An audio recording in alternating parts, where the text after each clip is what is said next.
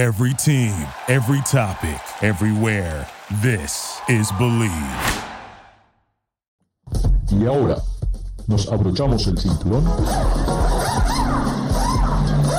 ponemos la primera velocidad, pisamos el acelerador y comienza el programa. ¿Qué tal amigos? Ricardo, su servidor. Estamos en Garage Latino como lo hacemos todas las semanas. Recuerden, aquí no hablamos de fútbol, no hablamos de béisbol, ni siquiera de básquetbol, no. Hablamos con todo lo que tiene que ver con este fascinante mundo sobre ruedas. Recuerden, Garage Latino se transmite a través del Believe Network en Estados Unidos y pueden bajar los podcasts de Garage Latino a través de Spotify. Tengo el placer de estar nuevamente con David Logi. David, ¿cómo estás? ¿Qué pasó, mi estimado? Pues eh, saludos desde Monterrey, México y Ajúa. David, es verdad, o sea, vi ahí en las noticias que Honda ahora saca un asiento que es para perros, que ya integra eh, para que, no sé, para que coman, con asientos de seguridad. ¿Puede ser esto realidad?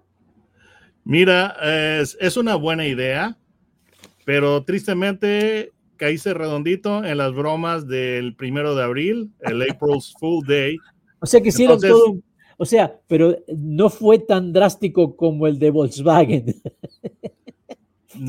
Ahí sí no, no, lo leí. ¿Qué dijo Volkswagen? No, ¿no te acuerdas cuando Volkswagen dijeron que dejaban de... Ah, que iba, se iba a llamar Volts, en vez de K iba a ser T. Exactamente, exactamente. sí, e, ese, ese sí, sí lucía algo creíble, ¿eh? Ah, ¿Por qué, David? Eh, muchas, incluyéndome, tenemos cierta lealtad por una marca y a veces es tan difícil de cambiar. O sea, entiendo que eh, cuando hacen los estudios de lealtad en el mercado, entiendo muy bien por qué Ferrari es la número uno en lealtad con más del 75% de los clientes comprando otra Ferrari, lo entiendo completamente. Pero después hay un montón de marcas que realmente se están jugando porque son muy, muy pocas las empresas que realmente tienen ni siquiera un 50% de, de, clientes que regresan a comprar su vehículo. ¿Por qué pasa? Es porque... ¿Por qué? Mira, la lealtad de la marca es, es algo bastante interesante, bastante... Em, Perdón, estoy aquí batallando con la lámpara. Eh, puede ser algo, algo eh, difícil de, medir o cuantificar. Y, en cuanto a lo que son, eh, hay factores que son emocionales y hay factores racionales para hacerle fiel a una marca. Te, te, comento esto, lo que me llama la atención es que, por ejemplo, Ferrari, 76, 77% de, de lealtad. McLaren, cuando compras un McLaren sabes muy bien lo que estás comprando. Es, un auto hecho por ingenieros para ingenieros. Es lo más eficiente que hay, mucho más eficiente que un Ferrari. Ah, pero solamente es el 40, y, te lo digo exactamente, 42% ¿ah? de lealtad. O sea que el 60% de las personas no compran otro McLaren. Me llama la atención, por ejemplo, Volvo, eh, que todo, yo pensé que Volvo tenía una lealtad tremenda, pero solamente el 52% de la gente que tiene un Volvo vuelven a comprar un Volvo. Ah, otro que tiene una lealtad increíble es Tesla, a, de, a pesar de que la calidad es terrible. Eh, alta lealtad es Subaru, ¿eh? también casi el 70-69%. Me, me, me, llama la atención eso porque, ¿sabes qué? Que esto es algo crítico para los fabricantes, el poder mantener ese cliente ¿eh? de que no se vaya a comprar algo más. Ahora, ¿por qué el que es fanático de Ford nunca quiere comprar un Chevy? ¿Por qué? Son factores, eh, no sé, ya, ya eh, como que agarras e, es, esa, es como una batalla en, en tu mente, en tu mente algo representa el bien y otro el mal. Obviamente lo que tú estás comprando representa el bien, entonces por eso es lo que te mantiene. Ahora, eso de la lealtad de marca es muy interesante porque hay factores emocionales. Por ejemplo, yo conozco personas que tienen eh, Mustangs y que por ninguna razón del mundo se comprarían un Camaro. Yo conozco personas y el comprador típico que tiene una F-150 no se compraría una Chevrolet y la persona que tiene una Chevrolet no se compraría una F-150. Entonces, esos son los factores, lo, que es el factor emocional. Ahora, también está, si en un momento dado te agrada la imagen de la marca, ya es, eh, empata con tu, estilo de vida y tus valores. Por ejemplo, yo tengo Jeep y a mí me encanta Jeep, sinceramente. Aunque yo sé que hay eh, ya distractores como eh, Bronco y todo eso, pero ese es, el factor emocional. Por otra parte, hay personas que son leales a alguna marca por uh, factores racionales, como confiabilidad, durabilidad, valor de reventa, el precio de servicio. Entonces, son, eh, el automóvil es un elemento complejo porque no es una compra 100% racional, es una compra que en, en gran parte tienes que balancear eh, lo emocional con lo racional.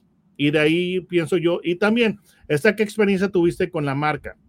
Si tú tienes una mala experiencia con la marca, es muy difícil que tú vuelvas a, comprarla. Sí, sí, sí, e, eso es muy cierto, muy cierto. Eh, una empresa que tiene una alta lealtad eh, en, sus, compradores es Toyota. Y Toyota hace cosas eh, muy, muy interesantes. Participa en, muchos en el automovilismo en muchos lugares alrededor del mundo. Uh -huh. uh, estoy sorprendido que en Argentina Toyota ahora compite en la categoría más tradicional que es la de turismo carretera. Ahora hay un Toyota corriendo en esa, en esa, en esa categoría que es, es, es exactamente lo que pasó aquí hace muchos años atrás cuando Toyota ingresó a NASCAR, ¿no? Tiene sí, ese sí, impacto sí. con la población. Pero ahora traen a Estados Unidos un auto que estoy sorprendido porque todo el mundo conoce al Toyota Yaris como el auto que es el icono de Toyota en el mundo del rally, un auto que todos los entusiastas dicen, traigan ese auto a Estados Unidos, traigan ese auto a Estados Unidos, y dicen, ahí va, pero solamente trajeron el motor, la transmisión, el sistema 4x4, y es un Toyota Corolla. No lo entiendo. Bueno, por principio de cuentas, eh, déjame, déjame decirte que eh, para cerrar el tema de lealtad al producto, esto que tú estás diciendo es bastante interesante porque los fabricantes solían decir, ganas el domingo, vendes el lunes. Sí. ¿Ok? Win on, win on Sunday, uh, sell on, uh, on, on, Monday. ¿Ok? Ahora, este automóvil que tú me estás diciendo, sí, es bien interesante porque estás hablando, el, el fruto prohibido para los Estados Unidos es el Yaris GR. Sí. Que interesantemente e, es, es, una de las cosas en las que el mercado de México y Estados Unidos difieren.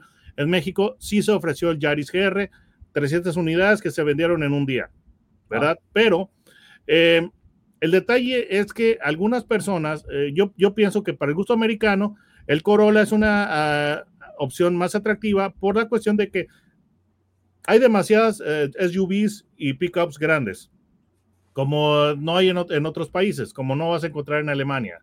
En Alemania no te vas a topar con una Ford Explorer y una, y una, este, y una Suburban o una F-150, whatever. Y ahora viene la, la Tesla, perdón, la, la Hummer EV, que, que, es pesadísima, que pesa casi 10 mil libras. Entonces, yo creo que por estas consideraciones eh, se decidió traer un vehículo un, un, poquito más sustancioso. Además, el Yaris tiene el, el pequeño detalle de que es de solamente dos puertas. Entonces, ¿qué hizo, qué hizo Corolla? Bueno, dijo, ahí les va el corazón y las, las extremidades del Yaris GR, pero lo vamos a poner en el cascarón de un Corolla. Y el resultado es Corolla GR, que es cinco puertas y es un sí. vehículo más grande, es 16.2 pulgadas más largo que un Yaris GR. Sí, bueno, y tiene que ser un poco más pesado también, me parece. Sí, eh, pero... Ahora lo que es significativo es el motor que tiene. 300 caballos, un motor 1.6, tres cilindros, que nunca olvido manejando el Swift, el Suzuki Swift 16, no, decía el Suzuki Swift que venía con tres cilindros, no me acuerdo, creo que eh, sí era el Swift, el, el, Swift. Y por cierto, el muy Suzuki lindo Swift sonido, lo tenemos en México. Sonido muy lindo sonido. Entonces, pero el sacar 100 caballos de fuerza por litro no es nada fácil. eh, Tiene que ser un motorazo, David. Sí, absolutamente. Es tres cilindros turbo. Entonces está sacando. Eh, Además, tiene. 180 y, bueno, no, como 187 caballos por, no, tengo, que ver la, conversión. El caso es... Son, de tres cilindros, 300 caballos de fuerza. Sí, sí, sí, son, Sí, sí, 100, caballos por 100 caballos este, eh, por cilindro. Pero bueno, mira, el detalle es este, de que antes de que eh, tú puedas decir, eh, porque seguramente te estás este, asfixiando o rasgando las vestiduras, el Yaris GR tiene una potencia de 257 caballos y el, el Corolla tiene 300. Ahora, el Corolla eh, pesa 3.250 libras contra las 2.900 del Yaris, pero la relación peso-potencia del Corolla es mejor, porque cada caballo de, fuerza tiene que mover solamente 10.83 libras en el caso del Corolla, contra las 11.28 libras eh, que tiene que mover cada caballo del Yaris. Sí, sí, y eso es importante, muy, muy importante. Y creo que tienes razón, para Estados Unidos el Yaris es un auto muy pequeño. Ahora, lo que no sabemos es cuántos realmente van a producir eh, para este mercado. Creo que va a ser un número reducido, porque no creo que haya tanta gente eh, para ese segmento, para lo que es un Corolla deportivo. Además, en Estados Unidos está el, otro Toyota, el AE86, que también tienen el Gazoo Racing, que ya es solamente un auto deportivo. Eh, pero creo que es significativo, tal vez eh, a futuro, tal vez este automóvil puede entrar, eh, pero no creo en, lo que es el turismo. Me, me, parece una entrada muy, muy interesante, muy interesante, David. Sí, absolutamente. Yo creo que sí va a tener buena aceptación y no va a ser tan vendido porque por otra parte tú no quieres que todo que, cualquier persona tenga el mismo carro que tú estás conduciendo cuando estás hablando de ese, de ese tipo de vehículos. Sí, sí, estamos totalmente de acuerdo. Y no todo y, no todo mundo quiere manejar un stick. Sí, bueno, eso sí que me sorprende, que todavía tenga una transmisión manual, realmente me sorprende. Sabemos que con eso ya va a ser una edición muy, muy limitada. David, ¿cómo te encontramos en YouTube? Bueno, pongan eh, mi nombre, David Logi, en el buscador de um, YouTube. Logi es con J, no con G. Y recuerden, Garage Latino se transmite a través del Believe Network en Estados Unidos y pueden bajar los podcasts de Garage Latino a través de Spotify. Ya regresamos. Gracias por participar con nosotros. Garage Latino sale al aire por la cadena nacional Believe Network. Visita la página garagelatino.com, dale un like a Facebook Garage Latino y envía tus comentarios. Garage Latino está disponible en iHeartRadio, TuneIn, Stitcher, iTunes, Luminary y por supuesto Spotify. Así que baja el podcast y compártelo con tus amigos. Hasta la próxima. Thank you for listening to Believe. You can show support to your host by subscribing to the show and giving us a five-star rating on your preferred platform. Check us out at Believe.com and search for B L E A V on YouTube.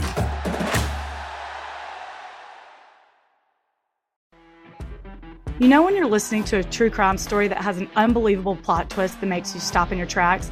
That's what our podcast, People Are the Worst, brings you with each episode. I'm Rachel. And I'm Rebecca. We're identical twins who love true crime cases that make you say, didn't see that coming, and we hate the people responsible for them. Listen to People Are the Worst now on Apple, Spotify, or wherever you get your podcasts.